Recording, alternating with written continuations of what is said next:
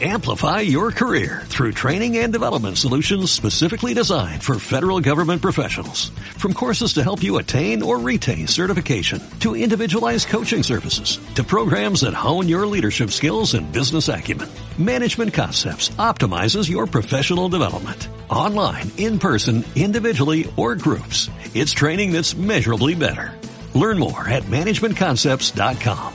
That's managementconcepts.com.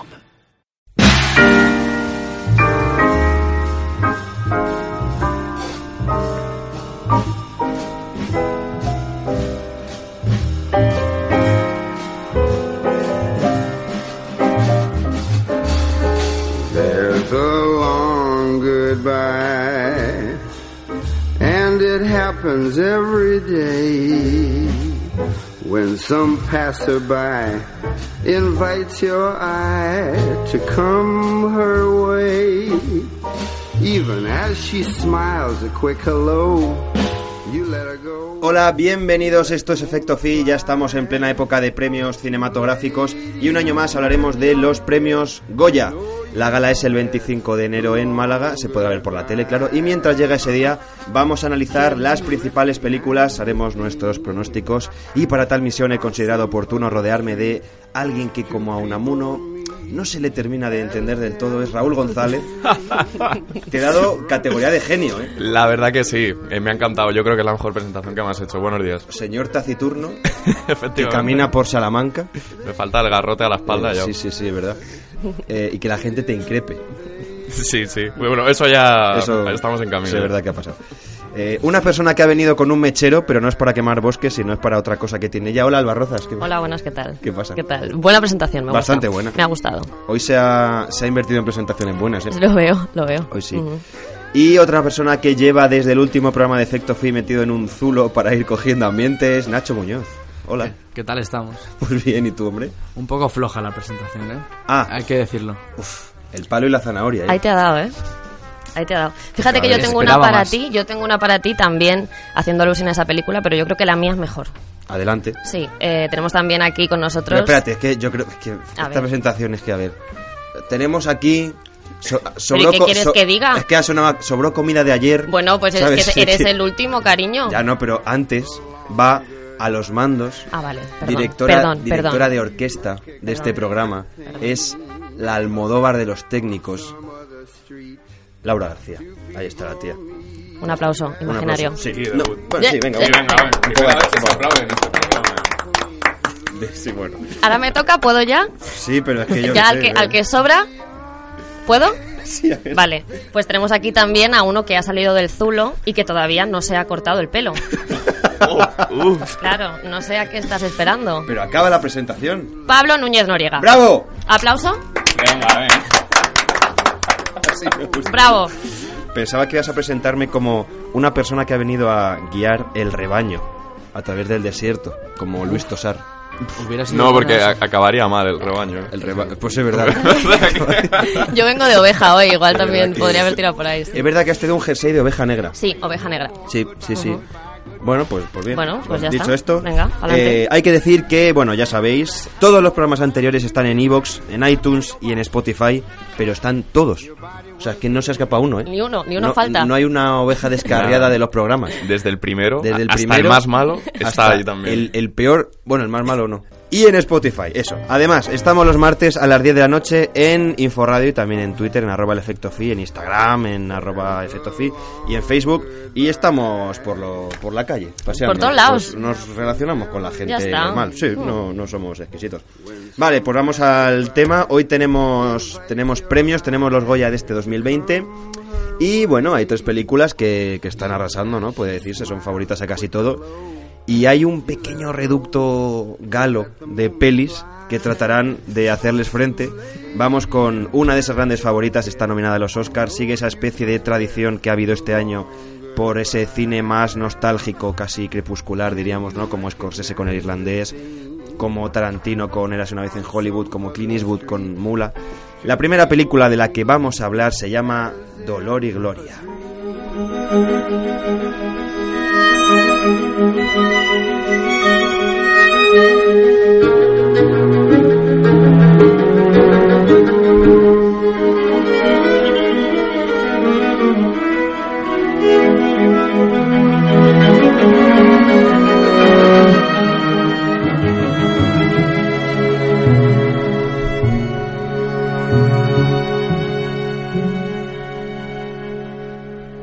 Dolor y Gloria de Pedro Almodóvar, ya sabéis, con Antonio Banderas, con Asier Echandía, con Penélope Cruz, con Leonardo Esbaraglia, que ha sido nominada a la, a la mejor película de habla no inglesa de los Oscar, y Antonio Banderas nominado también a mejor actor. Que en un año, con películas tan destacadas, creo que es un mérito de, de la leche, ¿no? Que haya conseguido esa nominación. Pues empezamos con Dolor y Gloria. ¿Qué os parece la última película de Pedro Almodóvar? A mí me ha parecido espectacular, simplemente. O sea, es una de esas Es que películas. aquí no va a haber debate. No, no, no, Yo es creo. que, vamos, no debería, porque No, si que- no, no vamos a enfadar. Pero no sé, es una de esas películas que cuando terminas de verla sientes como te abraza. Y yo es la, la mejor definición que le, que le puedo dar a una película. O sea, es, es- también es una película que tiene una clara ventaja y es que solo la puedes hacer si eres Almodóvar, tienes 70 años y llevas no sé cuántos años de carrera. Entonces, claro, eso también juega mucho en su favor, pero no, no le quitamos mérito al revés, se le añade. Porque es una película que le pone a él en primera persona, que también hay que tener mucho valor para decidir escribirla, aunque no todo lo que se cuenta es verídico y hay mucho de ficción también. Pero me parece una película tremenda, súper íntima, con unas actuaciones súper logradas. Y vamos, me remito a lo que he dicho al principio. También tienes que conocer al personaje, ¿no? Porque a, al- a, digamos, pues eso, a Pedro Almodóvar, ¿no? Sí, lo que por sabemos de él. Si lo hace un director, pues no conocido, pues estaría bien, pero yo creo que no sería lo mismo, ¿no? Claro, por eso mismo de- lo decía, que ti- tienes que ser Almodóvar para hacerla y esta película en cualquier otro director ahora mismo en cine español es que no solo no, no se entendería, sino que llegaría a conectar la mitad y tendría mm, no tendría ni la mitad de fuerza. Yo estoy de acuerdo con Raúl también. Yo creo que es una película que, mm, que no se entiende si no conoces un poco la historia de Almodóvar. Eh, mm, tengo sentimientos encontrados con esta película. Sí, a mí no me ha llegado a llenar del todo. Yo me quedo con partes, yo creo que, mm, que también los actores españoles suman mucho a las películas. Mm, Yo soy más de actores que de directores españoles, la verdad. Entonces a mí no se me falta algo. Yo creo que es una película pues muy íntima, evidentemente, pero a mí me falta un poco de, no sé, algo más, ¿no? Algo más que la vida de, de Pedro Almodóvar. Y ya no la vida, porque se centra sobre todo pues en temas concretos, en cómo él ha vivido el dolor y cómo eso también le ha hecho... A, a mí el título, por ejemplo, Dolor y Gloria. ¿Gloria dónde? En ser, ¿Cuándo? En ser un director súper reputado. Sí, eh, ser, refiero. ser probablemente junto Pero a Buñuel final- el director más famoso Claro, de España vale. en el de mundo. hecho ahí re- radica la paradoja, que tienes gloria, pero es que Claro. apenas ni la ves. Claro, es que al final De lo que todo hace... el dolor que rodea al. Claro, lo que hace que llegue a esa gloria es el dolor, ¿no? O sea, al final lo que tiene más peso es el dolor. Claro, es un poco el proceso de creación conseguido a través del, del sufrimiento de la propia existencia. ¿No? Sí. A mí no sé, a mí la verdad es que en la película me falta algo. Yo mm, lo que con lo que me quedo es con, con Antonio Banderas sin duda. Yo creo que es lo que hace que la película tenga el alma lo pone Pedro Almodóvar, pero yo creo que mm, o sea, lo que hace que la película tenga valor es eh, Antonio Banderas. A mí me encantó Dolor y Gloria, aunque Almodóvar no es mi director favorito ni mucho menos, pero sí que me llegó mucho este retrato que hace, que trata muchos temas, ¿no? La soledad, la búsqueda de felicidad, la inspiración, la, la creatividad de un director que está ya en el ocaso, pero sobre todo cómo transmite el sufrimiento, eh, tanto físico como emocional, de, de este personaje, que hace un- es una interpretación excelente de Antonio Banderas. A mí me gusta cómo deconstruye su, lo que decías, ¿no? Su vida para hablar de lo que le ha marcado, el proceso de creación que siempre es interesante porque nunca lo vemos, ¿no? A no ser que eh, es una película, no se trata. Si hay unas memorias o una autobiografía o algo así, sí, pero no en una película. Eh, el, el primer impulso amoroso, el primer amor, la primera separación, la relación con su madre como con otras personas del cine, la enfermedad, las, las drogas, la eh, tristeza de no poder conseguir la capacidad de crear otra vez y como todas esas heridas que, que no se le han cerrado le van llevando a darse cuenta de que no puede vivir sin, sin hacer una película, ¿no? Porque también es, eh, no lo sé, es especial como muestra este personaje esa tristeza de decir es que no soy capaz de hacer eso para lo único que valgo, ¿no? Y no solo eso, sino también a, veces incluso el cómo tú crees que te estás proyectando hacia los demás o cómo crees que los demás te están viendo, que puede ser una imagen completamente difusa de la que en realidad es, ¿no? Como por ejemplo su, su relato que tenía escrito de la adicción, ¿no? Como cuando lo ve el actor, se tira toda la, noche leyéndolo y diciéndole, por favor, déjame interpretarlo, esto es perfecto, eh, me gusta un montón, y sin embargo, el, el personaje Antonio Banderas cree que está mal, por eso lo tenía yo olvidado, lo que sea, ¿no? Entonces, es también un poco eso, ¿no? Es, es una película que a nivel psicológico tiene muchísima fuerza, porque habla de muchísimo sobre las, sobre las relaciones humanas. Y también me ha gustado mucho el que es- también es una película de pequeños gestos, ¿no? De cómo, sobre todo, eh, cuando narra lo que es la infancia. ¿no? Eh, porque son detalles súper pequeñitos y, y que llenan muchísimo la película y le dan ese, ese calor ¿no? que transmite al espectador, como las propias mujeres como están tendiendo ahí la ropa sobre las plantas o el hecho simple de vivir en una cueva. Son de- detallitos que van llenando la peli y la hacen ser lo grande que es. Y por cierto, detallitos, no, detallazo me parece, el final me parece espectacular. Ahora hablamos del final, hablamos del final.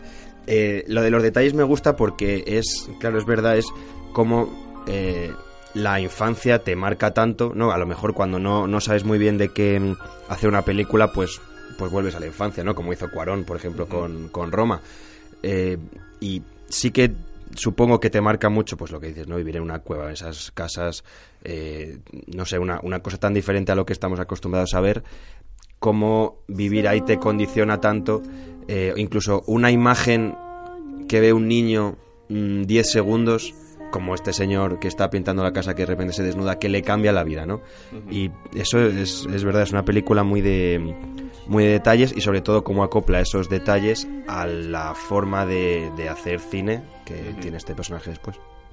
A mí, yo creo que el, el principal valor de esta película es que realmente, y es muy difícil hacerlo, logra transmitir lo que, lo que busca, logra que te introduzcas en la mentalidad del personaje y compre- le comprendas le comprendas perfectamente y también pues eso ayuda la ambientación el pedazo de reparto que tiene la película Penélope Cruz Asier Echandía que es el actor que es amigo suyo.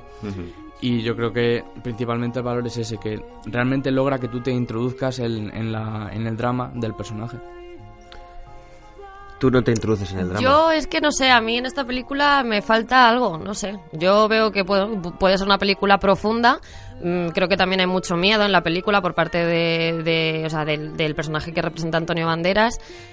Creo que la representación ha sido fiel. De hecho, en una entrevista él decía que no había querido imitar a Pedro Almodóvar, que había tenido libertad para interpretarlo de la forma que él había querido, pero que seguía teniendo en mente a quien estaba interpretando. Pero no sé, a mí es que me falta algo en la película. Yo creo que, pues eso, es una película que la entiendes y que la disfrutas mucho más si conoces a, a Pedro Almodóvar, pero es que si no, es una historia que tampoco tiene mucho fundamento. O sea, es una película que estéticamente está muy bien hecha, porque todas las películas de Almodóvar, pues son resultonas en ese sentido, o sea, tienen, son- es muy buen trabajo, pero a mí en esta película me falta algo, no sé.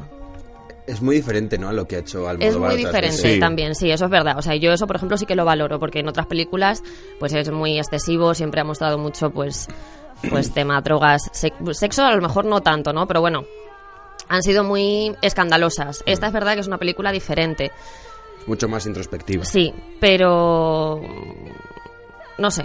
Yo ¿No te ha convencido? a mí es que no me ha convencido, sea. no, por lo, que, sea, no. Y a mí me ha llenado también mucho el cómo es una, una historia de historias, ¿no? Porque dentro de la misma película, cómo se van sucediendo los acontecimientos que en una película de este tipo de calibre, de, de los temas que trata, no es fácil enganchar al espectador, ¿no? Porque eso, lo que decías, puedes llegar a aburrir o puedes quedarte por el camino en cuanto a conectar con el personaje. Pero a mí me gusta mucho, ¿no? El eso, cómo va en- entramando historias, cómo las va entrelazando y al final en, todas ellas van enriqueciendo lo que es el, el punto final, ¿no? Cómo nos va contando un poquito de su infancia, la relación con... eh, o sea, porque la película empieza con, eh, con la proyección esta de la película anterior de Sabor y la relación que tenía con el actor. Y cómo a través de eso va evolucionando durante toda la película sin parar y sin parar de contarnos cosas diferentes. A mí eso también me ha gustado mucho, sobre todo la parte en la que cuenta más su relación con su madre. Eh, wow, es que me, me parece que esas escenas tienen muchísima fuerza y que Julieta Serrano está espectacular. Sí, nominada también a... Sí, sí, a actriz, actriz de, Actriz de reparto, actriz de reparto. Eso es. ¿Es vuestra película preferida de Almodóvar, de las que habéis visto? Sí. ¿Sí? Eh, igual sí, ¿eh? Sí. ¿Sí? Igual sí. sin pensar, sí. Pues es que la y mía para pensando nada. también. Igual sí. Yo me quedo, por ejemplo, con La Ley del Deseo, Mm. sin duda. No las he visto todas de Almodóvar, he visto bastantes, pero no sé, yo es que esta película creo que también el bombo que ha tenido ha sido pues porque ha sido una película diferente. Que bueno, La Ley del Deseo, por cierto, es como... O sea, esta película, Dolor y Gloria, está como incluida dentro de una trilogía que incluye a La Ley del Deseo, La Mala Educación y esta última, Dolor y Gloria. Que bueno, ha, ha tardado 32 años en hacerse una trilogía. Pero Bueno, no va poco a poco. James Cameron tardará más con Avatar, seguramente. Ojalá, ojalá que sí. ojalá que sí. que, que sí, lo que decía es que es muy diferente porque que ha dicho Alba, ¿no? Siempre tiene como esa temática de, mm, eh, no sé, mujeres dentro de, familias desestructuradas o, transexuales o, o drogas, siempre como dando un poco eh, voz a los que pues en el cine desde luego no, no la han tenido, ¿no? Y aquí de repente pues se vuelve mucho más introspectivo, pero cuando dice Alba que es una película que no tiene mucho mucho fundamento, creo que es justo al revés, es que tiene todo el fundamento. Es la historia de un de la vida de una persona. A ver, O yo sea, no digo que no tenga espera, fundamento, ¿eh? Yo no he dicho que no tenga fundamento. Yo digo que a mí me falta algo, que no es lo mismo. Yo creo que fundamento tiene, evidentemente, porque, hombre, si no tiene fundamento, pues ya mm, apaga y vámonos. Pero no sé, a mí me falta algo, a mí no me ha llegado como, como a vosotros. Bueno, Sí, bueno, no pasa nada. ¿Qué hago? Nada, ¿Me nada. mato? A lo mejor en cinco años... ¿Y qué le hago? ¿Qué hago? ¿Súper? o sea, yo Eh, me parece un trabajo espectacular. O sea, que está muy bien hecho. El montaje de Pedro Almodóvar siempre es mm, perfecto. La música, pues bueno, pues también una música muy, muy suya, pero no sé, a mí ya te digo que me falta algo en la película. eh, música de Alberto Iglesias, también nominada. Alberto Iglesias, que es un tío que tiene unas bandas sonoras Espectacular. maravillosas. Eh, bueno, lo, lo- lo ha dicho Raúl, vamos a ir a ello. La- a mí la película me está gustando mucho todo el rato, pero estoy viendo dos historias que van cada una por su lado, que no sé muy bien a dónde me está llevando esto, y de repente, Buah, mira, los pelos de punta. Es que mira. Es que... el final, ¿eh? Es que yo te lo digo, si, le- si no tiene ese final, la película no me gustaría lo que me gusta, ni me habría llegado lo que me llega, porque es como que estás haciendo el puzzle entero y, y te falta una pieza, te falta una pieza, y de repente llega al final, te da la pieza, la pones y todo tiene sentido y dices, wow, Eso es cierto. y te deja sin aliento. Es lo que dice Raúl, ¿no? Cómo, cómo cierra la película a la perfección, porque es solo en esos últimos 20 segundos de película entendemos que lo que parecía, un- porque parecía que te estaba contando los recuerdos, ¿no? Que se lo estaba imaginando mientras estaba andando por su casa melancólico, diciendo ya no valgo para nada. Lo que parecían recuerdos eh, acaban siendo en realidad escenas de su nueva película que pues eso que lo que parecía el pasado es el plan que tiene de película no es o sea el futuro. Es como si el propio dolor y gloria fuera casi la reconstrucción de cómo ha hecho esa película que está ahí dentro no y me parece un cierre maravilloso. Sí. y me fui del cine abrazado como ha dicho antes Raúl. Sí, o sea, es que todo lo que estamos viendo, como si pudiera recordarse con melancolía, anhelo, como. No sé, casi más una remembranza del fracaso, de esto es lo que era, al final me quedé en, en lo que soy ahora, y al final es todo lo contrario. O sea, es. en- es como eh, que nos muestra que ha dado el paso adelante y que todavía le queda mucho que dar, entonces es genial. Y si hay algo que destaca también mucho... Bueno, no lo hemos, lo hemos dicho, esta peli tiene eh, 16 nominaciones. O sea, tiene, bueno, pues un, un montón de cosas. eh, música, actor de reparto. Tiene dos, así le echan de Leonardo Sbaraglia. Actor, actriz. eh, bueno, tiene un montón de cosas. Y tiene, eso es, eh, mejor actor Antonio Banderas, al igual que en los Oscars. Que una nota rápido, producción, por ejemplo, la casa esa del mismo Pedro Almodóvar. ¿Ah, sí? Sí. Oh. Así que mira, en producción hay eso. ¿Ves? Son cositas de detalles que le vienen bien a Es la que, peli, es que es un señor pero, que te imaginas una casa apañada. Pues e- efectivamente, cuando vi que lo dijo en una entrevista que, que era su casa, dije, sí, me cuadra, la verdad. Sí, sí, por, por decoración y Son eso. su claro. casa, sus cuadros, sus muebles, no ha cambiado nada. Bueno, hay que decir eh, lo que hemos comentado antes. Está nominada al Oscar a Mejor Película Extranjera, está Dolor y Gloria. Desde Mar Adentro no se consiguió una nominación española en los Oscar a Mejor Película Extranjera. Y eh, Banderas se convierte en el tercer intérprete que logra que le nominen al Oscar por una actuación en español, o bueno, en general, pero después de Bardem y de Penélope Cruz. Y es la tercera vez incluso que nominan a un intérprete por una actuación en español, que es muy difícil. Que lo, lo consiguieron Javier Bardem por Beautiful y Penélope Cruz por Volver. Y la última victoria de un actor en los Oscar por una interpretación en idioma extranjero fue Jean Dujardin en The Artist en 2011. Claro, es que no es, no es muy común que, no, que, que se tenga en cuenta, por ejemplo, ya con Roma el año pasado, que la nominaron a Mejor Película, tanto Mejor Película Extranjera como Mejor Película a Secas, eso no es lo habitual, ¿no? Siempre se, se tiende mucho a, a cerrarse lo que es lo que es Hollywood. No, y de hecho es que eh, no, es, no es habitual ni es fácil, pero es- he visto, por ejemplo, en, en Twitter, gente pues, eh, inglesa, de Estados Unidos, yo qué sé, comentando tweets en inglés sobre la actuación de Antonio Banderas, poniendo con vídeos, ¿no?, sobre ciertas escenas, diciendo en inglés todo esto.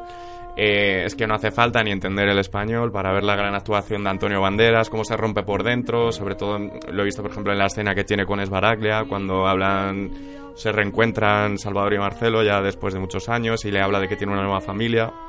No, como todo eso la gente lo valora también, ¿no? Que no hace falta tampoco conocer el idioma ni saber lo que está diciendo para ver el- el- la gran actuación que está haciendo Banderas. Y creo que eso es lo que se ha valorado. ¿eh? ¿Creéis que llega con opciones a los Oscar? Mm, me gustaría pensar que sí, pero mm, lo- va a ser que no. O sea, no porque yo no quiera, sino porque pues lo llevará Joaquín Phoenix o yo qué sé. Hombre, es que lo, lo de, lo de Joker, a ver, es que, ¿qué le haces? También. sé que Pero bueno. está DiCaprio, está Jonathan Price y ¿quién más? Falta uno, no me acuerdo. No Eh. Adam Driver. Es verdad, Es verdad. Adam Driver. Bueno, pues, pues ya veremos. Eh, vale, pues algo más que comentar o pasamos de peli. A mí me llamó la atención. ¿Te has asustado? ¿Qué te llamó la atención? Me llamó la atención eh, porque en una entrevista dice que los recuerdos que eh, tiene en la película de cuando él es eh, de cuando, cuando él es pequeño no son todos suyos. Por ejemplo, el primer recuerdo que es con el que empieza la película, que está lavando, están lavando las sábanas y tal, que dice, mira, los pececillos jaboneros y tal. Ese recuerdo era de su hermano por ejemplo. O, o, bueno, hay, una- hay un momento también en el que está hablando él con su madre cuando están en casa, que ella ya está mayor y tal. Ese recuerdo, por ejemplo, es de la hermana de Almodóvar. Entonces también es que esa película tiene mucha parte suya, que era lo que hablábamos al final, es muy íntima porque no solamente están sus vivencias, sino también las de su familia. Claro, pero también, también es bonito eso, ¿no? Sí, claro, claro, que claro, los, claro. que los hermanos también se puedan ver Claro, reconocidos de alguna manera en, en la peli. Bueno, pasamos entonces, ¿no? Venga. Sí. Pasamos, eh, vamos a hablar ahora de eh, una película dirigida por Oliver Laxe, que ha hecho historia siendo el primer cineasta español junto a Víctor Erice en ser seleccionado en Cannes por sus tres primeras pelis. Y además de ser el único que ha recibido premios por todas ellas. La última de ellas habla sobre el fuego, sobre la vida rural y es Lo que arde.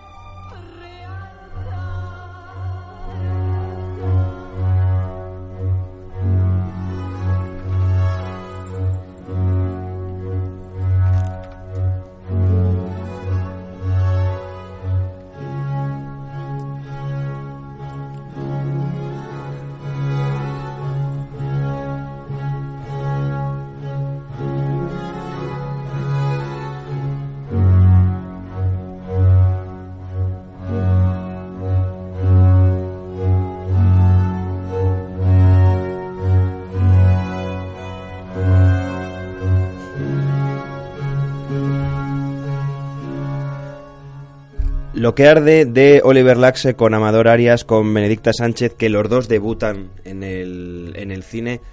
Es una película muy extraña, ¿no? Sí. ¿No creéis? ¿Qué os parece a vosotros?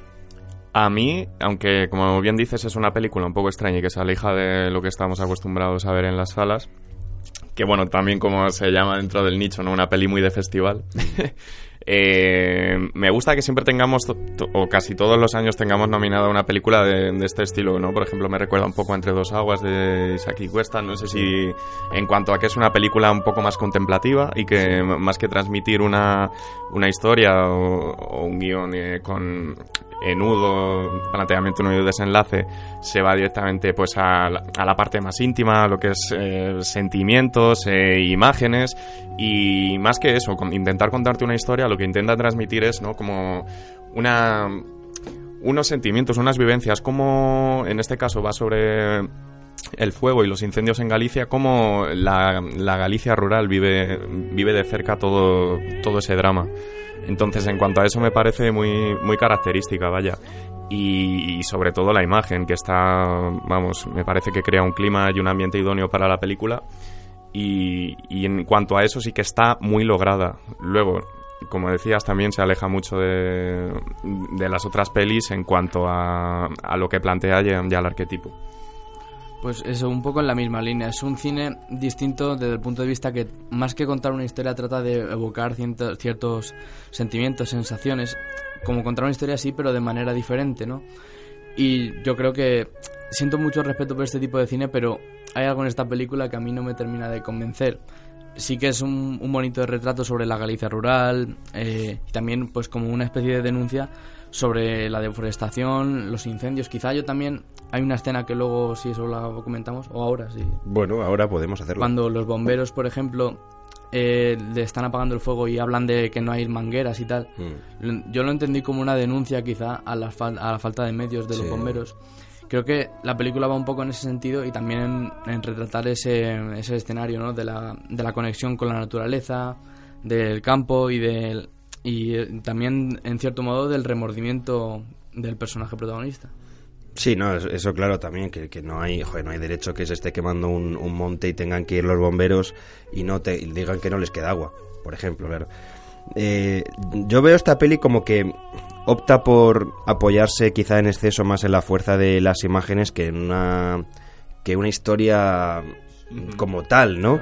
Eh, busca potenciar al máximo que sea pues esa poesía visual la que la que tenga el protagonismo, pero luego si resumes la película para contarle a alguien de qué va, pues realmente pues pues es eh, este amador que, que sale de la, de la cárcel en libertad pro- eh, provisional por haber eh, cumplido la condena por ince- in- incendiar el monte. A partir de ahí, pues lo que decía, no vemos cómo hace vida normal, cómo es esa mm, vida rural en un pueblo muy pequeñito de, de Galicia con una población muy envejecida, con una vida muy monótona donde, donde siempre pasa igual, siempre está pues con sus ovejas o desayuna.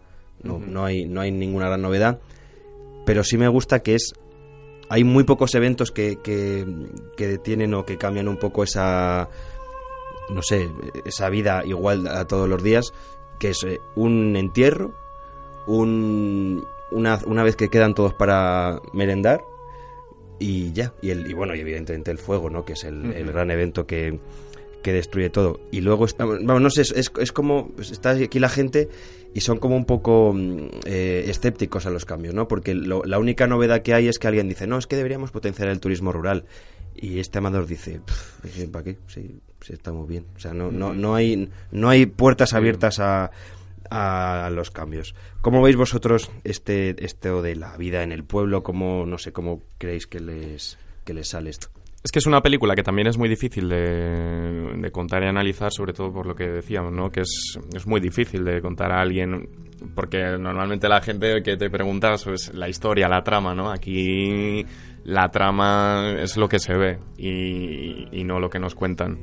Entonces eso es como intentar contarle a alguien una canción, ¿no? Tendrías que Claro. escucharla con esta película igual, tendrías que verla. Sobre todo eh, también yo creo que es una película, como decíamos antes de Dolor y Gloria, de pequeños detalles, ¿no? El Oliver Lache lo cuenta que en, el pueblo de su madre se, corta el pan de una determinada manera, se cocina de una determinada manera y todo eso lo ha intentado plasmar en la película y, y servirle también un pequeño homenaje a, a, su- a la vida de su Galicia rural. Entonces, sí que me parece también una película muy bonita de ver, en el sentido de que no creo que lo decía, me gusta que esté nominada. No creo que tenga verdaderas opciones, la verdad. Porque en los Goya yo creo que se premian otro tipo de cosas. Como digo, me parece una película muy festivalera. Que ahí sí que, pues en cierto nicho, sí que podría tener más triunfo. Pero bueno, independientemente de los Goya, porque tampoco vamos a estar comparándolas. Eh, Eso me parece una película muy curiosa, muy bonita de ver, que transmita- transmite un mensaje claro, que eso también me parece digno de destacar, ¿no? Que la película al final lo que quiere transmitir lo consigue. Y bueno, también nombrar la, la actuación de Benedicta, Benedictina, Benedicta Sánchez, Benedicta Sánchez, debut en el cine a los 84 años, nominada Actriz Revelación.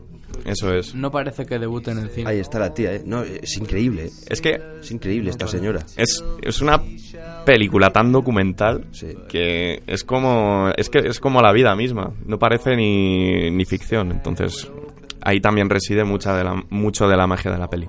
Claro, y además de, de ese estilo casi documental que nombras, es que hay una, una cosa que es que en los, en los títulos de crédito al final, no sé si os disteis cuenta de que todos los actores se llaman igual que los personajes.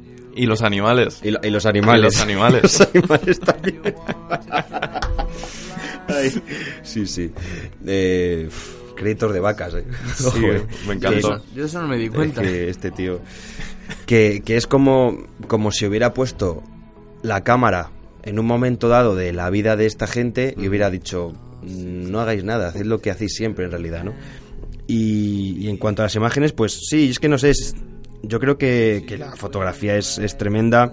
Me gusta mucho cómo se va creando ese ambiente de soledad de Amador en el pueblo, que aunque la gente no le trata mal pese a lo que ha hecho, ¿no? Porque yo creo que cuando te da por quemar un monte que es de todo el pueblo, que la gente le tiene cariño a ese sitio en el que ha vivido él y sus padres, sus abuelos y, todo que, el mundo y que es su forma de vida. y que es su forma de vida y que, joder, que lo tienes, es, es prácticamente tu casa, el monte también, la gente no le trata mal, ¿no? O sea, no, no sé, hay una, una distancia obvia y, y prácticamente obligada, Mm. pero no no se le no- le gasta una broma dice oye tienes fuego Sí, hay una escenita ahí. pero pero ya está o sea no se le dice bájate a comer con nosotros eh, quieres que te demos trabajo o sea real- realmente no hay Ya. esa cercanía de los pueblos Sí, también pero- que, que no siempre es buena, pero que en, en este caso sí, ¿no? Y, y, mm, y esas- ese mm, ambiente de soledad que se va creando en, en torno a este personaje de Amador y también cómo ayuda la, la- los temas de Vivaldi y esta canción de, de Leonard Cohen que me gusta muchísimo. Pero más de una vez a mí por lo menos me queda la, la sensación de que hay alguna imagen que está, digamos, cumpliendo una labor únicamente preciosista, que no es necesariamente malo, pero, por ejemplo, cuando al principio la cámara está girando en torno a un árbol, mientras sube. No sé. Sí, o partiendo del principio. Sí, sí. El, el mismo principio de la película, que es con ese fondo en negro, con los árboles cayendo con la maquinaria. Pero eso me gusta bastante. No, y a mí también, pero es lo que decimos, ¿no? Que ahí es casi más estético que, que narrativo. Sí. Aunque también nos cuenta mucho de lo que va a venir luego, pero vaya, que si empiezas así la película es porque tiene un porqué, es una declaración Claro, de claro, claro. intenciones. Sí, es una de estas experiencias visuales en realidad, no más que otra cosa. Eso es. O por ejemplo la escena al final cuando está eh, grabando durante dos minutos a un helicóptero. No sé. Sí, pero bueno, es que también es una película de muchos silencios, Sí. pero porque también el propio entorno lo favorece. Sí, sí, sí, sí, claro. esos silencios con su madre en casa, esa relación que tienen, donde mm, a mí me transmite mucha ternura, ¿no? Porque se, se nota que es una relación de madre e hijo, en el sentido de que a lo mejor no hablan mucho, pero se sienten cercanos. Y como la madre también, aunque no eso no tiene mucha relación, pues sí que se acerca a decirle que está muy contenta de que esté ahí, casi con vergüenza a veces, ¿no? Porque como que tienen ciertas barreras también entre ellos. Y también hay que tener en cuenta eso, la posición del protagonista, como no es tanto el que le traten mal, sino a lo mejor el, lo que decíamos, cómo él cree que los demás le ven y, y ese miedo de acercarse y, y volver a establecer lazos. Pero bueno, que yo no obstante estoy contento de que esté nominada porque también creo que es un tipo de cine que hay que tener en cuenta y más si lo están valorando por ahí fuera de, nuestro país, pues bueno, qué menos hacer nosotros. Yo creo que es el término que hemos dicho antes, ¿no? Poesía visual.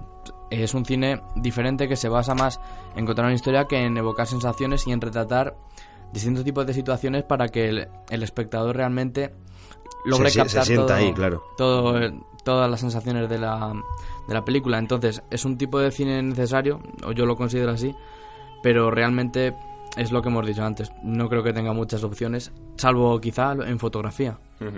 Pero, pero di- dicho esto, no es de estas películas que dices ha cogido un director de fotografía buenísimo y ha venido a fliparse. Y, y luego en la película no tiene nada. Yo creo que la película se disfruta muchísimo. Sí, sí, no, sí, no se te hace pesada porque dices, madre mía, estoy harto de ver atardeceres bonitos y buenos encuadres. La, la- a mí la, la peli me gusta y en especial la parte del fuego que es eh, un auténtico huracán.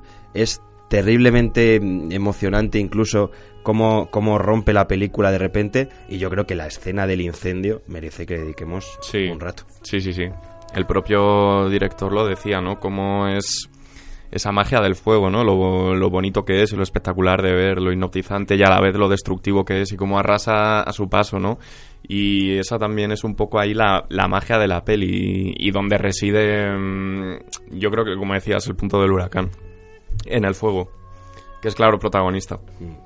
Sí, además, pues eso, va, va avanzando muy poco a poco y de repente está. O sea, es que no, no me creo que de, repente está el incendio, ni, ni, siquiera se produce.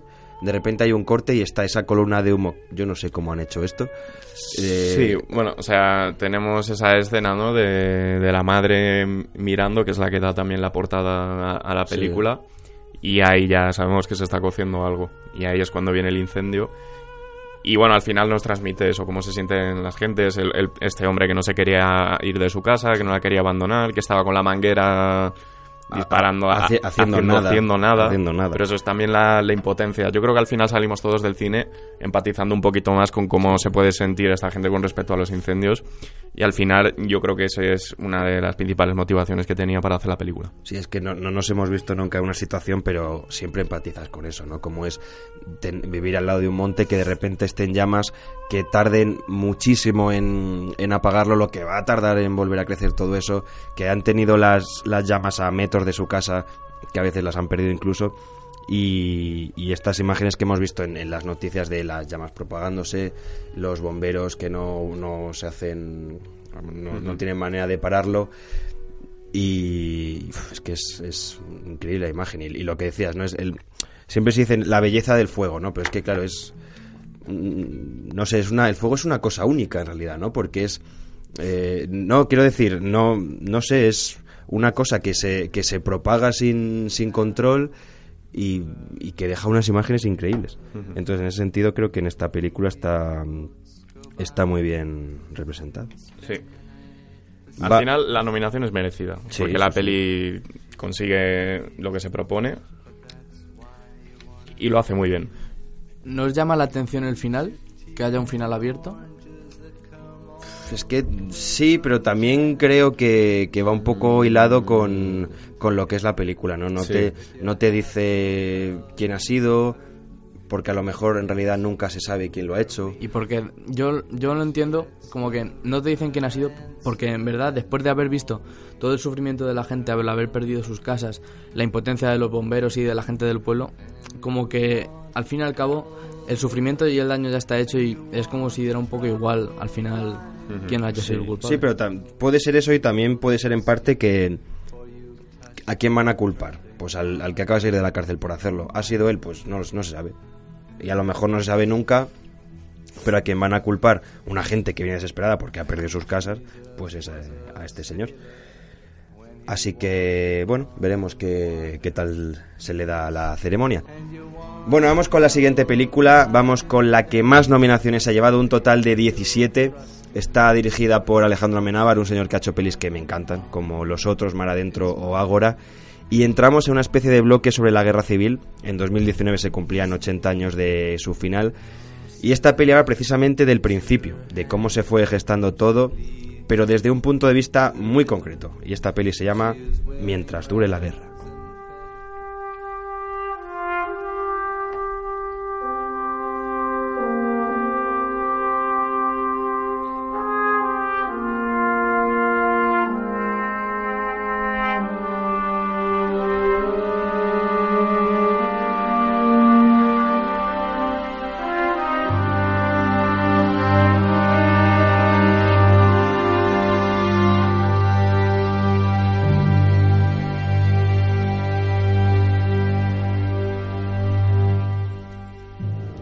Mientras dure la guerra de Alejandro Amenábar con Carra Elejalde, con Eduard Fernández. Está, bueno, estaba pensando en que ahora vienen tres pelis sobre la guerra civil, pero también hay una temática muy común entre todas las nominadas que es la vida rural. Uh -huh. ¿No? Un poco la vida en el pueblo o en el campo, aquí quizá un poco menos, pero entre todas las eh, pelis sí que hay un poco de ese costumbrismo eh, sí. rural, ¿no? Y yo he visto también muchas conexiones entre todas las películas. Ya sea, pues, porque viven en cuevas, porque aparecen pozos, por, bueno, no sé. Cosas que vas viendo y ves que conectan. La teoría Pixar, ¿eh? Pero hay, sí, sí, hay muchísimas conexiones este año. ¿Qué os parece mientras dure la guerra? Esta sí. Esta... ¿Ves? Esto sí. Titular, ¿eh? Claro. O sea, esta película, sí. A mí esta película me parece que, eh, que realmente está hablando a la sociedad española, ¿no? Y dice, oye, dejad de discutir ya y... No, no dejéis de discutir, pero hacedlo bien y hablar las cosas y poner los argumentos sobre la mesa y llegar a un punto común, que al final es de lo que se trata una discusión, ¿no? Entonces, esta película, mmm, para mí, mmm, Ojo. la mejor.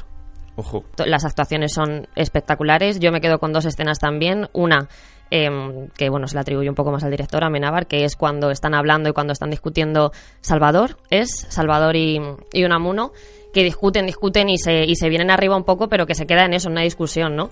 Y luego pues me quedo también con la escena de, de la, del Paraninfo, cuando está Unamuno y suelta el discurso, que esa, pues, hombre, mmm, Carra se lleva ahí todo el mérito.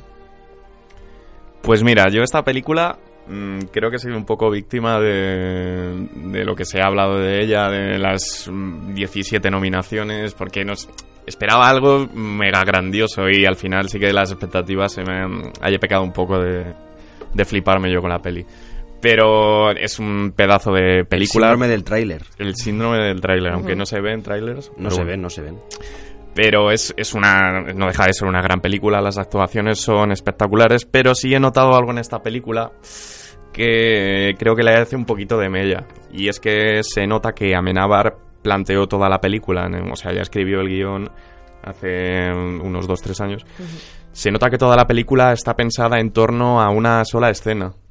Que, bueno, es, es la, es la escena, ¿no? Del, del discurso de Unamuno, el Día de la Raza.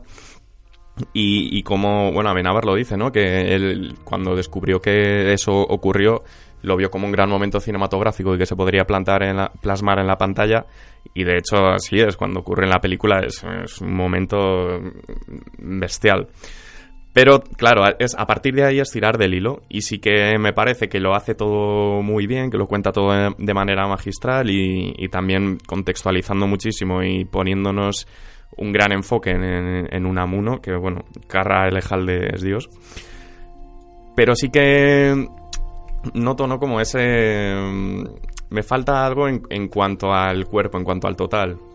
Yo creo que eso pasa porque es un momento estelar de la película que se lleva todo por delante. Pero no sé, yo no estoy de acuerdo contigo ahí del todo. Yo creo que roba protagonismo al resto de, de, de, la película. Es que para mí no es que robe protagonismo, es como si te vas a comer a un restaurante, estás comiendo aperitivos, tal, de repente te traen un costillar de 50 kilos, ¿sabes? Sí, a ver la historia de dónde va esto. no, y, y ya, y para casa. Y dice, joder. Ah, ¿sabes? No, no sé si lo entiendo. Sí, que toda la película está montada un poco sí, eh, toda la película eh, alrededor en, de eso. gira en torno a eso. Y el, el a, propio Amenábar lo esa, dice. esa escena. Dice, a partir de ahí es tirar del hilo, tirar del hilo, tirar del hilo. Y, y, sí que he notado eso, que me falta un poco lo que es el total, el cuerpo, el, el todo. Me falta, no sé, como un poquito para que sea una completa, pero es que a ver, la película, es que tampoco quiero que suene aquí como que no me ha gustado, la película me parece una pasada. Solo que noto eso. La palabra es carencias. Yo discrepo de esa opinión. Carencias, me Carencias. gustan. A mí me parece que es una película, quizá Dolor y Gloria me ha gustado más, pero tengo que reconocer que es una película que a mí me parece que es muy completa, porque sí que es verdad que la escena del discurso de Unamuno es la más famosa, pero es una película que está plagada de detalles, tiene un pedazo de trabajo de producción. Para empezar, es un retrato de, de, la sociedad española de que había en aquella época, los militarismos, la deriva violenta, que al final deriva pues en un levantamiento militar, y todo ello reflejado desde una óptica que es la de Miguel de Unamuno, que es un personaje que le vemos como atrapado entre el, dos bandos, que es evidente que se, van a, que se van a enfrentar a muerte, y no sabe muy bien eh, con qué quedarse de cada bando y dónde posicionarse. Y luego también hay que destacar mucho las actuaciones de, de Santi Prego que hace de Franco y de Eduardo Fernández que hace de Millán Astray, que son espectaculares. Y luego hablaremos más de ello, pero hay momentos en la película que están cargados de un simbolismo tremendo. Luego hablaremos de ello. Sí, bueno, para completar esta especie de introducción, a mí me gusta muchísimo esta película. La verdad, le, no sé, creo que le, le tengo un cariño especial dentro de estas cinco que hay, no sé por qué pero me gusta muchísimo lo que hace Carra Lejalde, me encanta cómo se le ubica en esa posición de un hombre decepcionado con todo. Ya no es un hombre que, como hace poco no sabía con qué quedarse y ahora es como que es que no quiere quedarse con nada. Está en medio de ningún sitio, eh, está pues eso, decepcionado con todo, no quiso la monarquía, eh, le falló la república, vio que los sublevados no traían lo que él pensaba que iban a traer y es conmovedor y tremendamente triste como un, un, libre pensador que no seguía más ideales que el suyo era incomprendido en España al cambiar de opinión y defender lo que creía que en cada momento era mejor, pero eso que a su vez no deja de causarle problemas, ¿no? Y, entonces la gente dice, no, es que tú eras republicano, y dice, ya, pero es que la, la república solo traía el, el, caos. Entonces siempre está en medio de todo y me gusta muchísimo cómo... Eh, cómo se representa eso, cómo la gente no lo entiende, la gente le dice, oye, pero si tú eras amigo de, de no sé quién, di, dile que libere a este preso, y dice, ya, pero yo es que está siempre en medio, no, no puedo hacer nada, y no sé, me, me genera una, una, angustia muy particular. A ver, con lo que habéis dicho, he, he, he reflexionado un poco el por qué. vale, yo creo que es porque pensaba que iba a ser mi favorita, la que más me iba a gustar, mm. y no ha sido así, ¿vale? Entonces yo creo que ahí es ya donde se me cae un poco. Pero, repito, es una gran película y lo de Unamuno me parece que es por lo que comentabas, es magnífico que sea el protagonista y el hilo conductor de la película, por lo que decíamos, porque tampoco se mojaba por nadie, ¿no? Él es un amunista, como dice en la propia película.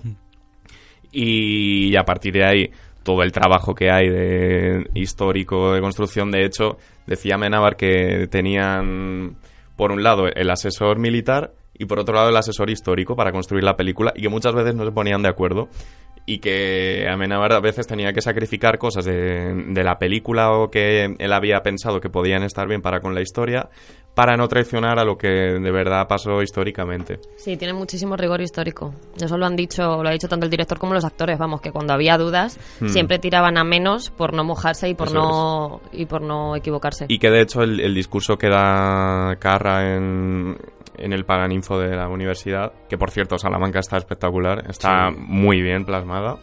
Eh, el discurso que da es prácticamente eh, el mismo. Has hablado, bueno, eh, hemos hablado de, de, este personaje de Unamuno. Hay otro personaje muy importante y es casi coprotagonista de la película, que es el personaje de Franco, que, que vamos viendo cómo pasa de ser un, un general de, del ejército sublevado, cómo va subiendo dentro de la Junta de Defensa Nacional, pues generalísimo, de repente. Y es ese, ese momento en el que están reunidos en esta mesa cuando dicen, no, no, espera, que esto no es lo que nosotros queríamos. Nosotros queríamos, de, de hecho lo que querían en principio, como se ve en la película, es restablecer la, la República.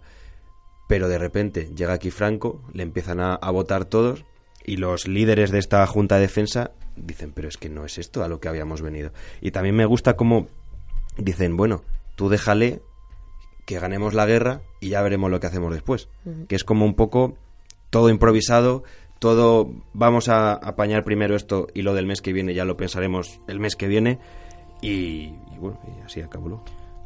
A mí el personaje de Franco es que me parece en esta película un personaje muy bien escrito y muy bien interpretado. O sea, desde la primera escena que sale hablando con el general alemán, te, se nos presenta como pues un tipo que parece que no se entera de mucho, un tipo así bonachón, incluso afable incluso, y a medida que pasa la película y vemos cómo avanza la cosa y la violencia asciende, le vemos vemos otra cara del personaje, que es un personaje que está callado, pero que es un personaje muy frío, muy calculador y también incluso malvado y cruel. Por ejemplo, me llamó mucho la atención y yo creo que es de mis escenas favoritas de la película, la escena del avión cuando está hablando con su hermano y le dice y le, le cuenta su plan de prolongar la guerra para, uh -huh. para así convertirse en un héroe y legitimar luego su posición al final de la guerra. Y ahí es como que yo interpreté que había como un cambio de, de interpretación del personaje, porque sí que ya no se nos muestra como un general que es el último de la fila, sino que sino como que tiene un plan.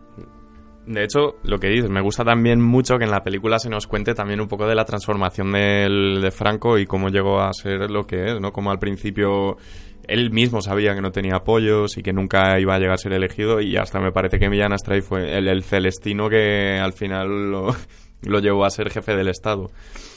Y, y que, por cierto, Santi Prego, que hace un trabajo espectacular, eh, tuvo seis meses de preparación para para llegar a interpretar a Franco y dice que mm, el principal objetivo que tenían para conseguirlo era pillar la voz.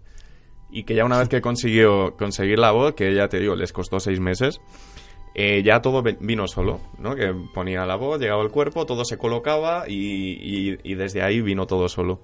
Que por cierto, también hablando de actores, me, me parece a destacar el trabajo de Yolanda Serrano, que es directora de casting, que ha sido directora de casting en Mientras dure la guerra, en La trinchera infinita y en Dolor y Gloria. Anda. En tres de las cinco películas. Casi nada. Tuvo un gran año 2019. Sí. Eh, bueno, hem- hemos nombrado a, a Franco, a Millán Astray, sale también eh, Mola. Y a mí, una cosa que nunca me gusta en las películas es que a uno se le ponga como el malo. Quiero decir, o sea, evidentemente, si es eh, maléfica, pues es el malo.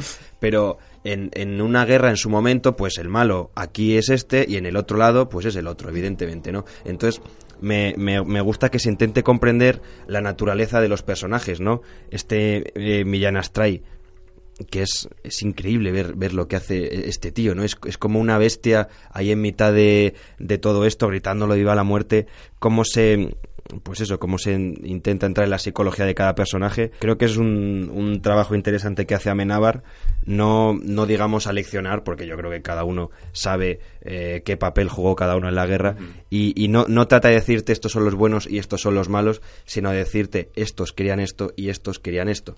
Y es al final lo que te, lo que te muestra. Para mí la mejor metáfora es el principio de la película mismo, con la bandera ondeando en blanco y negro que no se sabe en, Sí, en qué no, colores va a resultar. es. Y para mí visualmente es lo define todo lo que vamos a tener por delante. Sí, es una película en la que lo que dices tú, Pablo, al final los dos bandos tienen fundamentos y tienen razones, ¿no? Entonces, eh, que también es un guiño a otra vez eso de, de, pues, de discutir, pero de discutir, pues con idea de llegar a una idea que a lo mejor no es común, ¿no? Pero bueno, con, pues, un con, punto con medio, tranquilidad, sí, o sea, y es eso, y Amenábar lo decía, que él no quería que hubiese ni buenos ni malos, que quería que hubiese posturas diferentes. Sí. Ha dicho antes Nacho una cosa eh, que es una gran verdad, que es la cantidad de escenas simbólicas que hay, ¿no? Y, y me ha venido a la cabeza cuando está Unamuno con eh, su amigo discutiendo sentados en un campo, cuando dice, pero es que ¿cómo vas a apoyar a Franco si es amigo de los nazis? dice, ya, ¿y tú cómo vas a apoyar a la República si quemaban iglesias? Ya, pero ¿y tú no sé qué? Y, y casi acaban a hostias, ¿no? Pero es, es eso, si, si vas a empezar así, pues, pues claro, el, el otro siempre va a ser peor y el otro peor y el otro peor, ¿no? Y entonces esos, esas escenas simbólicas, ¿hay alguna que, que recordéis con, con especial... eh, ¿Sí? Yo tengo unas cuantas. La, la que has mencionado tú, la que hemos dicho del avión. Y luego hay escenas, y esto insistió mucho en una entrevista a Amenábar, que es escenas de cómo Franco se va apropiando de símbolos que no eran suyos Sí. para ganarse el favor de la gente. La bandera rojigualda, la marcha real. Eh, también en la escena del avión sale también cómo se apropia de la religión para justificar su guerra contra la República. Y hay una escena que ocurre en la Catedral de Salamanca que se observa a Franco observando un tapiz que sale el Cid campeador y entonces va el, el cura y le dice en, en las guerras hace falta héroes y yo creo que es un poco que trata de introducirse en cómo pensaba Franco y que él como que se veía el salvador de España en verdad.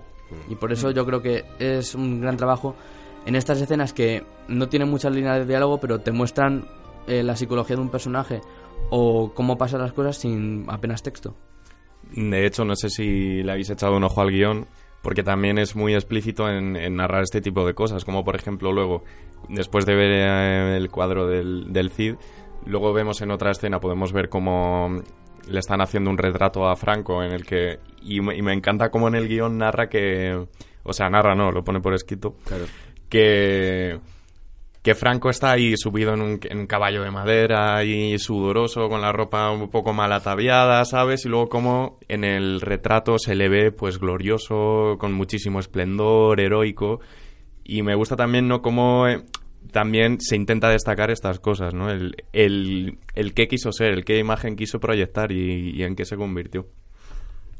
A mí lo que más me gusta de esta, de esta peli es Carra Alejalde. Es, no sé, el, el papel de Unamuno es que me dan ganas de que la peli dure dos horas más, solo para poder verle más tiempo haciendo de, de Unamuno, porque es que me, me- no sé, siempre es bonito escucharle hablar, ¿no? Como, como lo está haciendo con esa sabiduría y esa tristeza de quien está está viendo que se, que se está muriendo y no hay ningún futuro para, para su país, ¿no? Es, y también los flashbacks que, que va rememorando de vez en cuando, donde recuerda a su mujer cuando eran jóvenes en esa especie de, de prado idílico, lo que supone un contraste terrible con el momento que le, que le toca vivir después, ¿no? Hay que valorar también eh, la variedad de re- la variedad de registros que tiene Carra Haldeo. En comedia, en drama. En vender gulas. También. También, también. no lo había pillado al principio. Pero es eso, un poco. Eh, todo- yo creo que todos lo hemos visto en ocho apellidos vascos. Sí, sí. Y lo- sí, parece otro totalmente. Que por cierto, eh, antes era electricista. ¿Ah, sí? Sí, que lo sepáis. Ah, bueno. De hecho, Carra lo dice. Dice en una entrevista, joder, yo estaba muy tranquilito, ¿no? Con mis pelis, pues la comedia, luego te vendo unas gulas, él mismo lo dice. Claro. Y de repente me llega esta oportunidad y le temblaban las piernas. Era como 50% quiero que me cojan y 50% por favor que no me cojan porque igual se lía muchísimo. ¿No? Y él lo narra como cuando estás viendo una película de terror y, y te da mucho miedo y te tapas pero quieres seguir mirando y, y él no, lo narra un poco como lo vivió así en primera persona. Él sabía que tenía una gran oportunidad y de muchísimo peso también a nivel histórico y estaba muy asustado al principio, lo entiendo. Y de hecho, cuando se presentó al casting, porque ya dijo, venga, al igual que decía Menabar, ¿no? Si Unamu no pudo soportar esto, pues yo no voy a ser menos. Eh, cuando Carra se presenta al casting, él dice que si no se ve de viejo, que si no se ve mm, representado en el personaje, que él mismo no se lo cree.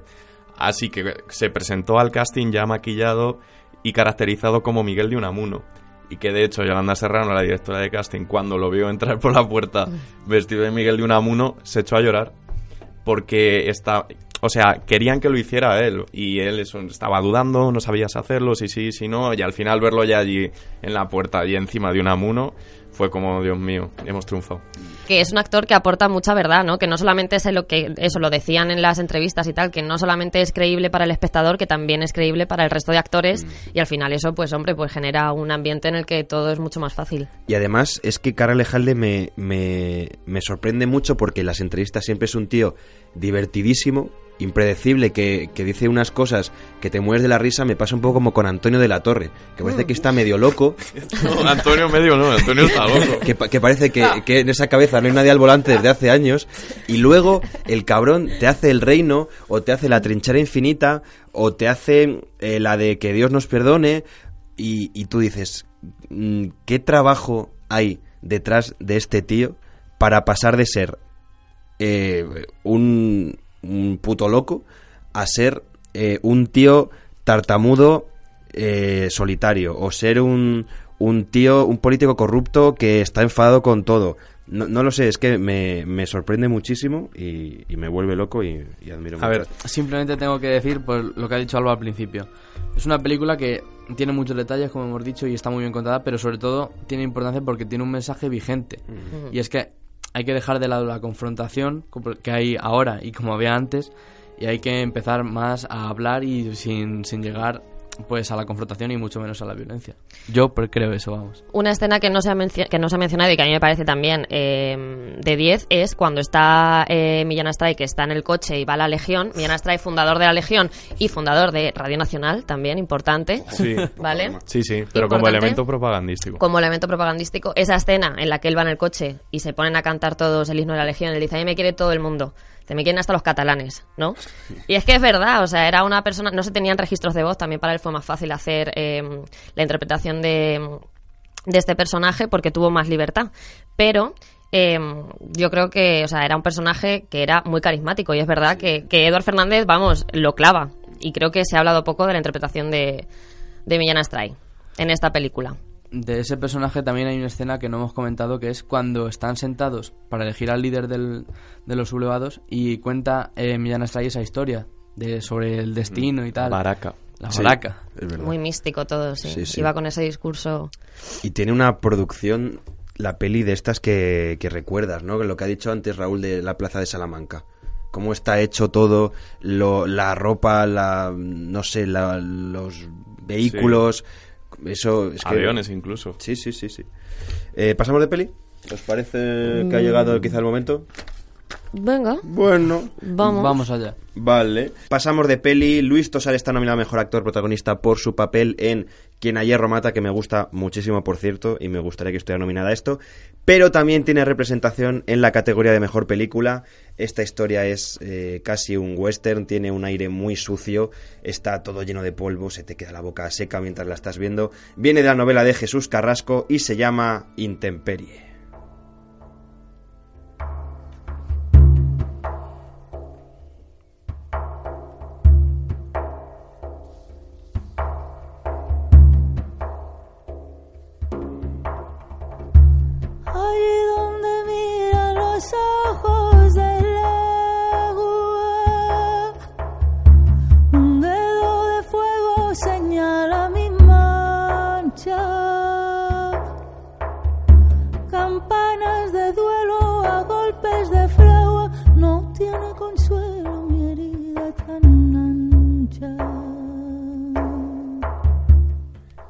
Esto que suena está nominado a Mejor Canción, Silvia Pérez Cruz con letra de Javier Ruibal, poca broma. ¿eh?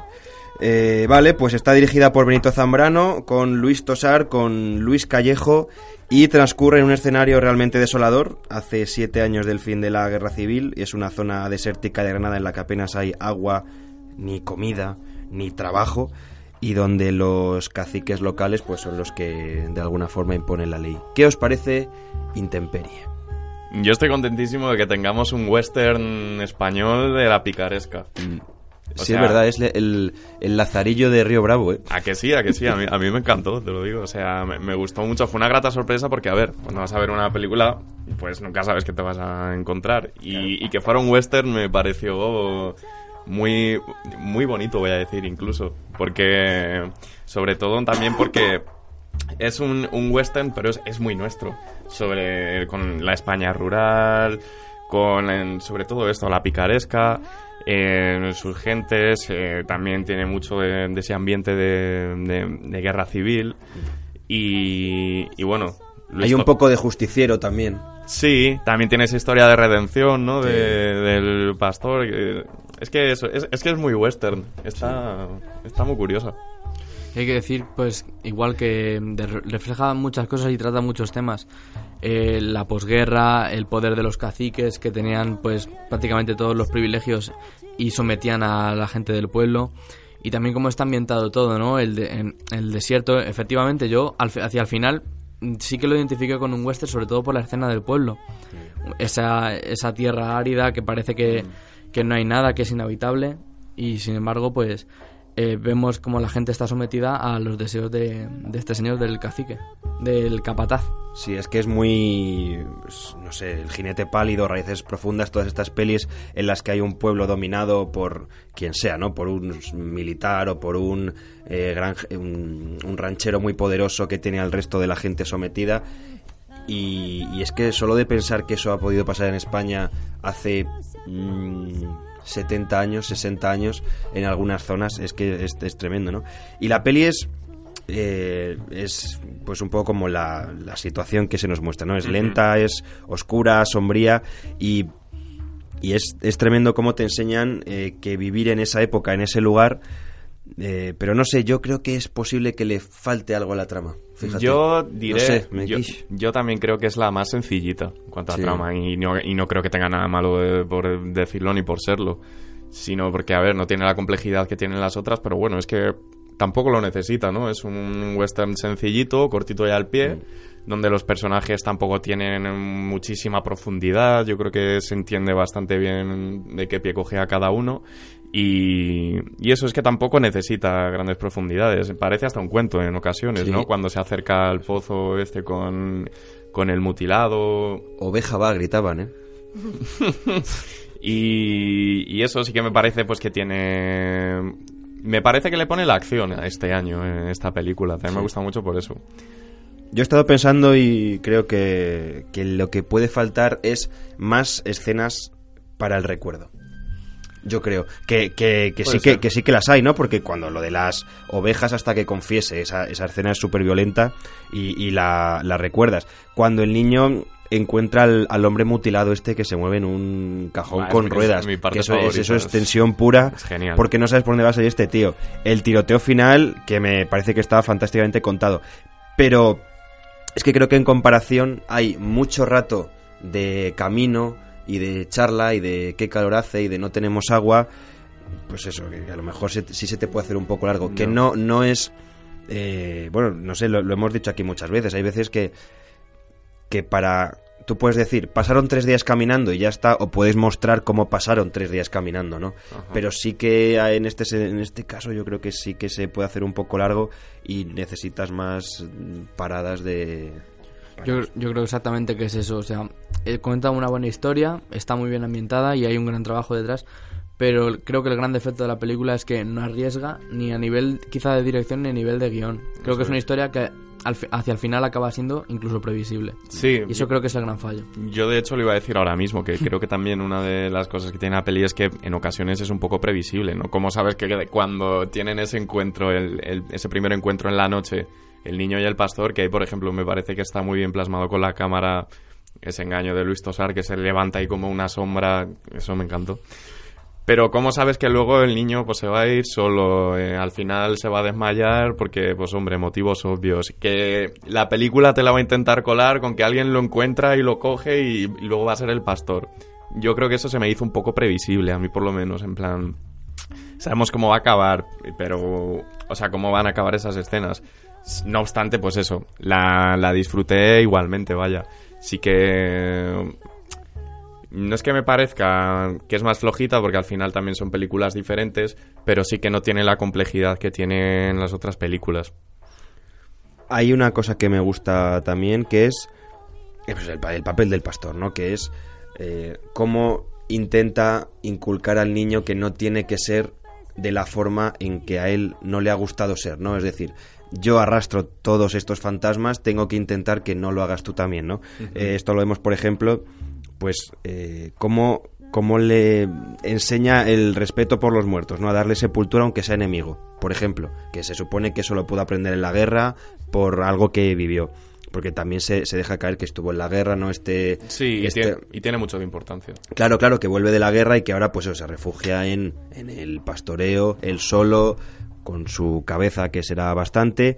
Y, y al final cuando le dice que no mate al capataz, y al final es el propio, eh, el propio pastor quien lo hace, y, lo, que, lo que yo entiendo es, eh, te voy a ahorrar esta imagen, voy a hacer que no des este paso que ya nunca vas a poder desandar porque una vez empieces con cómo está la, la, la situación ese mundo violento de vas a querer matar gente y una vez has matado a uno vas a querer seguir matando porque muchos se lo van a merecer, si lo mato yo y no das tú ese paso, pues probablemente esté mm, salvando no la inocencia de- del niño, porque yo creo que, que ya en ese mundo no, no queda, pero sí ahorrándole pues eso, el, el iniciarse en, en Mm. matar.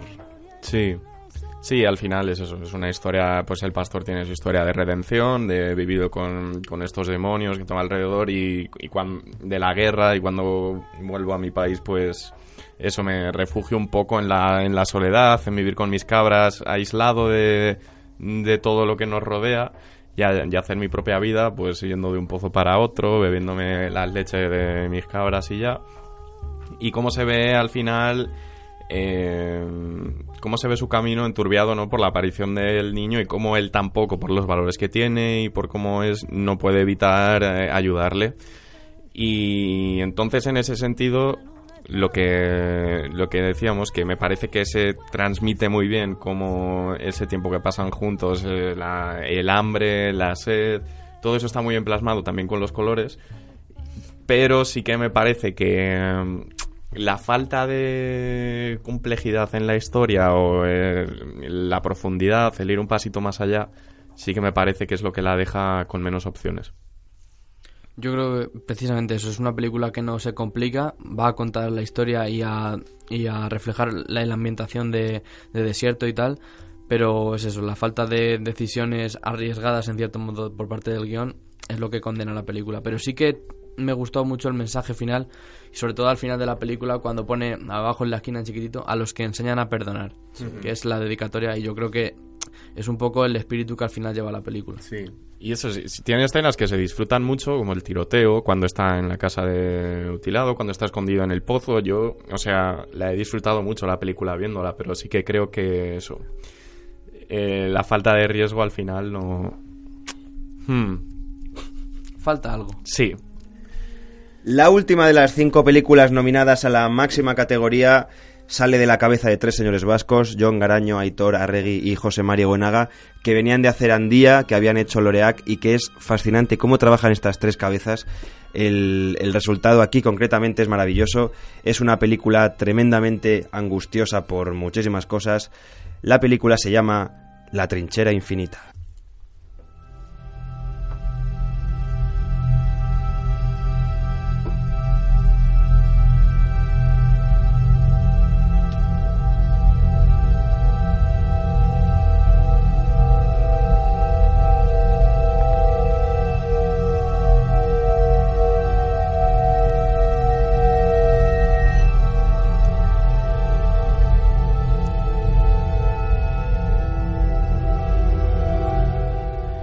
La trinchera infinita con Antonio de la Torre, con Belén Cuesta. Como sé que Raúl lo estaba deseando. Adelante, Raúl. Esta sí. Lo Eh.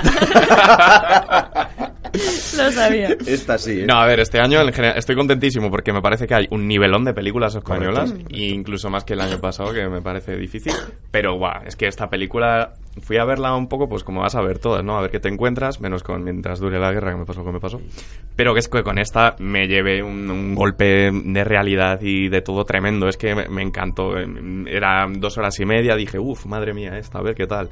Nada, se me pasó en cinco minutos, me parece que la película está espectacular, las actuaciones son increíbles, cómo narra todo lo que narra, esos 33 años de manera magistral y siempre contextualizando con todo lo que va pasando, cómo la película se mete en, múltiples géneros, como tiene terror, como tiene a, a veces hasta incluso momentos de, de comedia, cómo los personajes se relacionan entre ellos y cada uno muestra su psicología y, cómo empatizas con todos. Es que no, no sé, es- es- esto es un, esto es espectacular.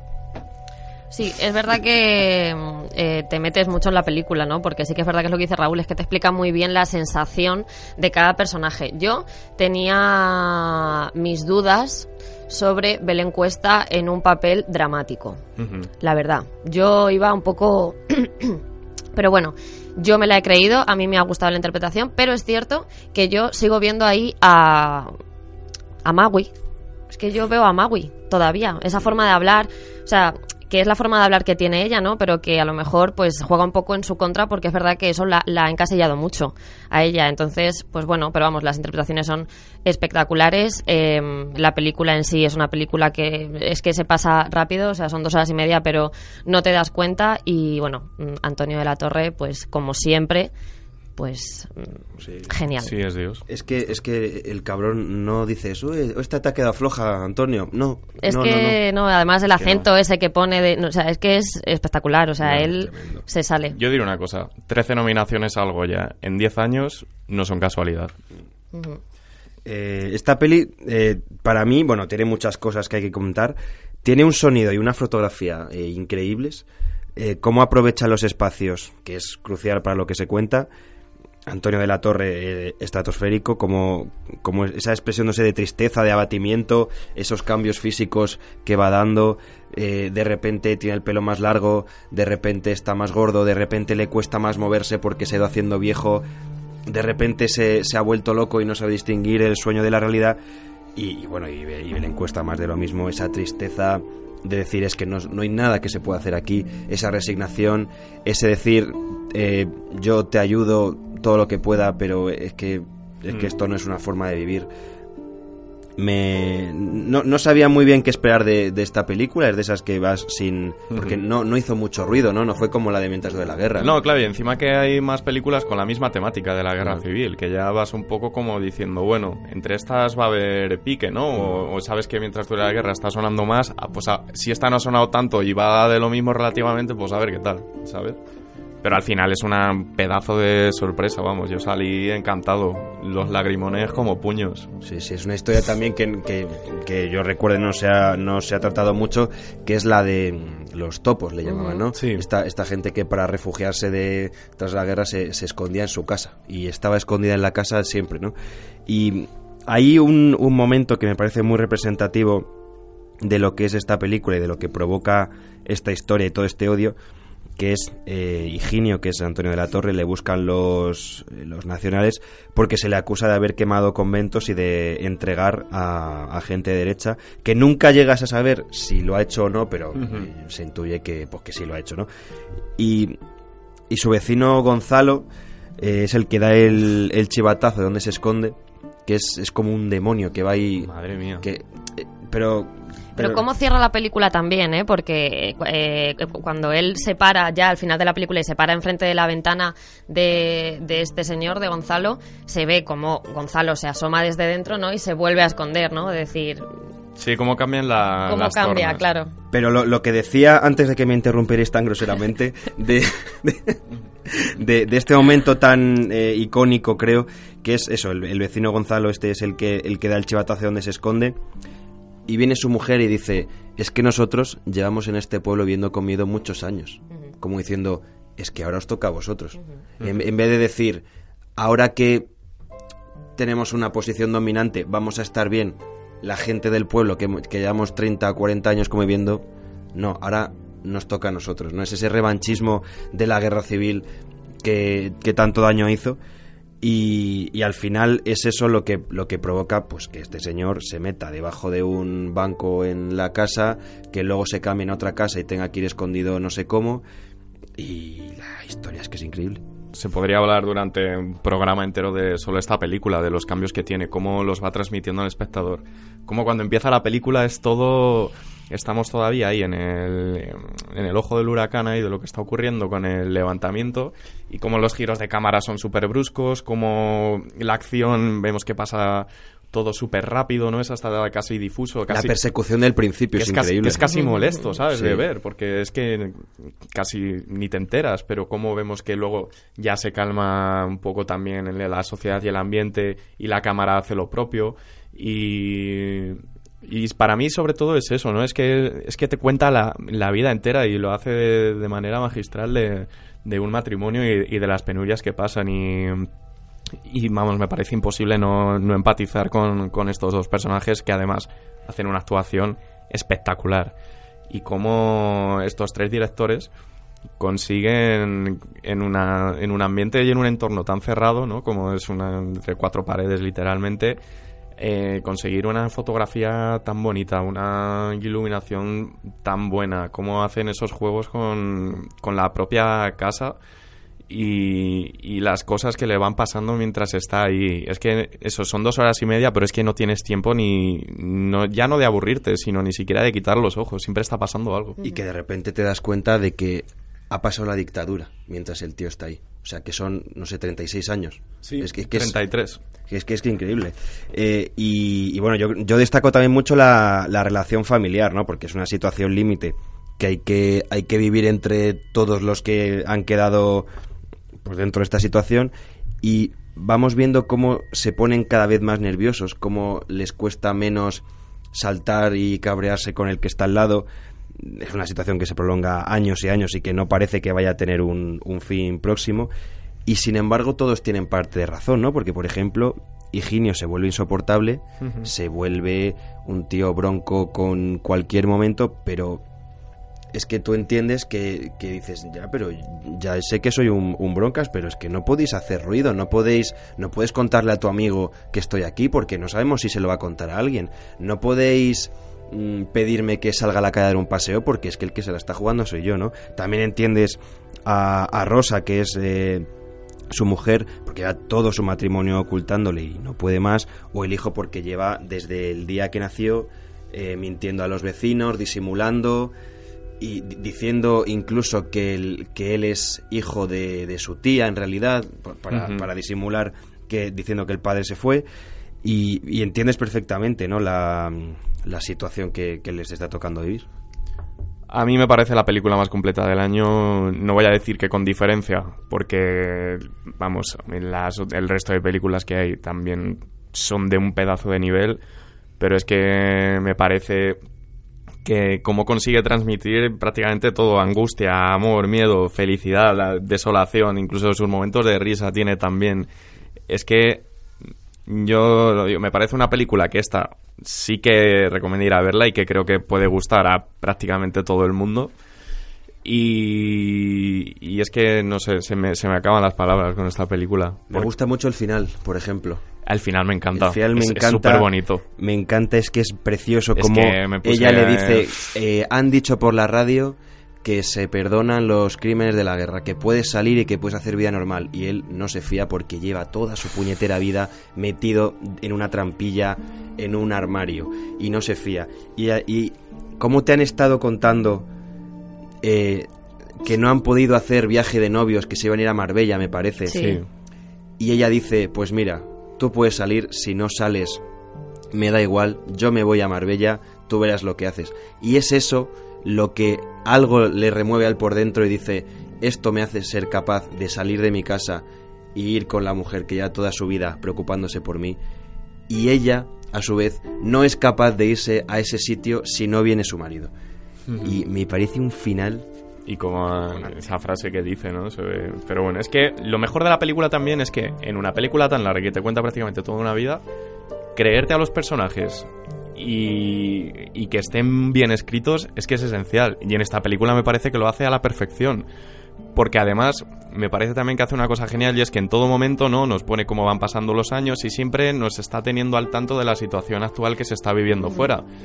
Y cómo y como el personaje de Antonio de la Torre eh, tiene, Higinio, tiene muy poca información de fuera, ¿no? Él propio, él mismo tiene que ir haciendo ya sus cábalas de qué está pasando, cómo van los tiros y, y cómo ante una situación tan complicada todos los personajes tienen tanto que decir, todo tan creíble, todo tan entendible, o sea, se, puede empatizar con todos, aunque no tengas por qué estar de acuerdo. Es que es genial. Está muy bien escrita y la acompañan eso, las actuaciones que le hacen de 10.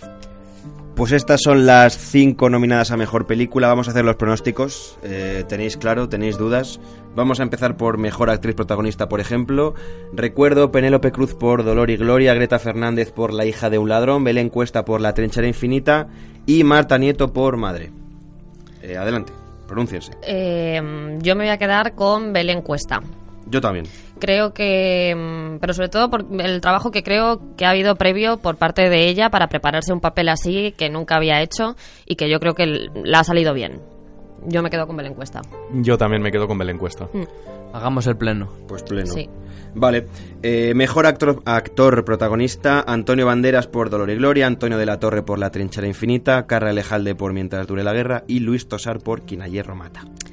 Esta es difícil, ¿eh? Esta me parece la más difícil Sí, de sí, los sí. últimos años. Esta es muy difícil. Dificilísima. Mm, Antonio Banderas. Yo quiero Carra Alejalde. yo es que estoy entre Carra o entre Antonio de la Torre. Yo estoy entre todos. o sea que... Es que. no- no- A ver, a mí Luis Tosar me gusta mucho. Es que de quien a hierro mata no hemos hablado, pero es eh, otro peliculón que me gusta muchísimo y que si se lo llevara no sería injusto, pero yo voy a decir Carra Alejalde. Quedáis vosotros dos. Mm, yo voy a decir Antonio de la Torre. A mí Vale. es el que más me ha transmitido. Yo creo que también. Tengo que serme fiel a, a mí mismo. Yo creo que también, y por eso, no por la actuación, porque yo creo que eh, Carra se sale también y hace un Unamuno espectacular, pero Antonio de la Torre es verdad que tiene, no sé, iba a decir más verdad, no. Me ha llegado más, a lo mejor por el papel también que hace, Sí, no lo o, sé. o simplemente por el personaje, que es Sí. diferente, pero sí, yo tengo que decir Antonio. Además, Mm. su cambio físico, el a veces actuar mirando a un foco simplemente con lo que te están diciendo tus directores, no sé, genial. Nominados a mejor dirección: Pedro Almodóvar, Dolor y Gloria. eh, los tres directores de La Trinchera Infinita, Oliver Laxe por Lo que arde, Alejandro Amenábar por Mientras dure la guerra. ¿Siempre tengo que ser yo la primera? No, no, que empieza. Ah, Alejandro Amenábar. Vale. voto yo.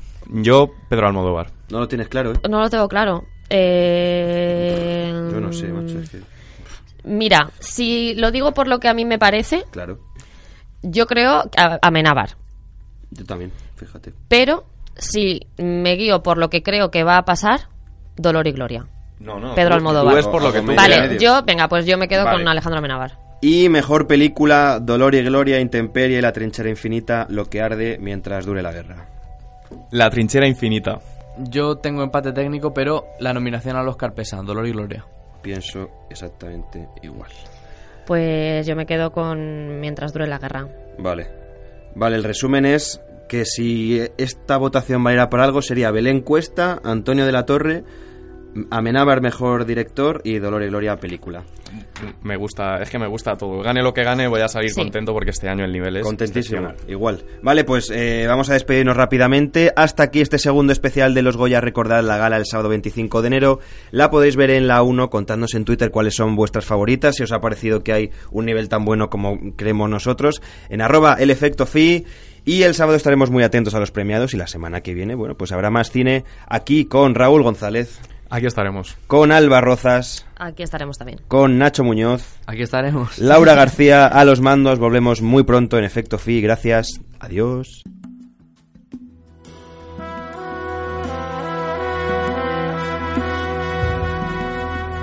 Con el tiempo me hice director de cine y empecé a aprender geografía española viajando para promocionar las películas que dirigí. Viajaba porque tenía éxito. Mi conocimiento de la geografía coincidía con mi expansión como cineasta. Empecé a conocer mi cuerpo a través del dolor y las enfermedades. Viví los 30 primeros años con relativa inconsciencia, pero pronto descubrí que mi cabeza y lo que había dentro de ella, además de ser fuente de placer y conocimiento, entrañaba infinitas posibilidades de dolor. Conocí pronto el insomnio, la faringitis crónica, la otitis, el reflujo, la úlcera y el asma intrínseca los nervios en general y el ciático en particular. Y todo tipo de dolores musculares.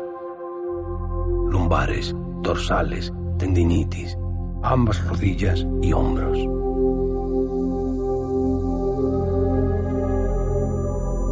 Esto es un tinnitus. También tengo. Estos son sibilancias o pitos. También los padezco. Además de los tinnitus y las sibilancias, mi especialidad son los dolores de cabeza. Migrañas, cefaleas de tensión o en racimo y dolores de espalda.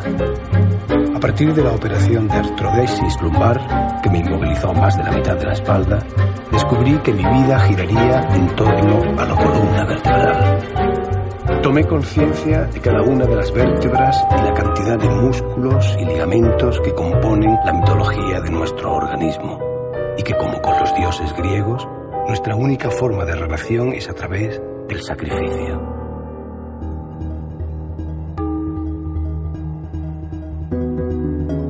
Pero no todo es tan físico e ilustrable. También padezco penalidades abstractas, dolores del alma, como el pánico y la ansiedad, que añaden angustia y terror a mi vida. Y naturalmente, alterno desde hace años con la depresión. Las noches que coinciden varios dolores, esas noches creo en Dios y le rezo. Los días que solo padezco un tipo de dolor, soy ateo.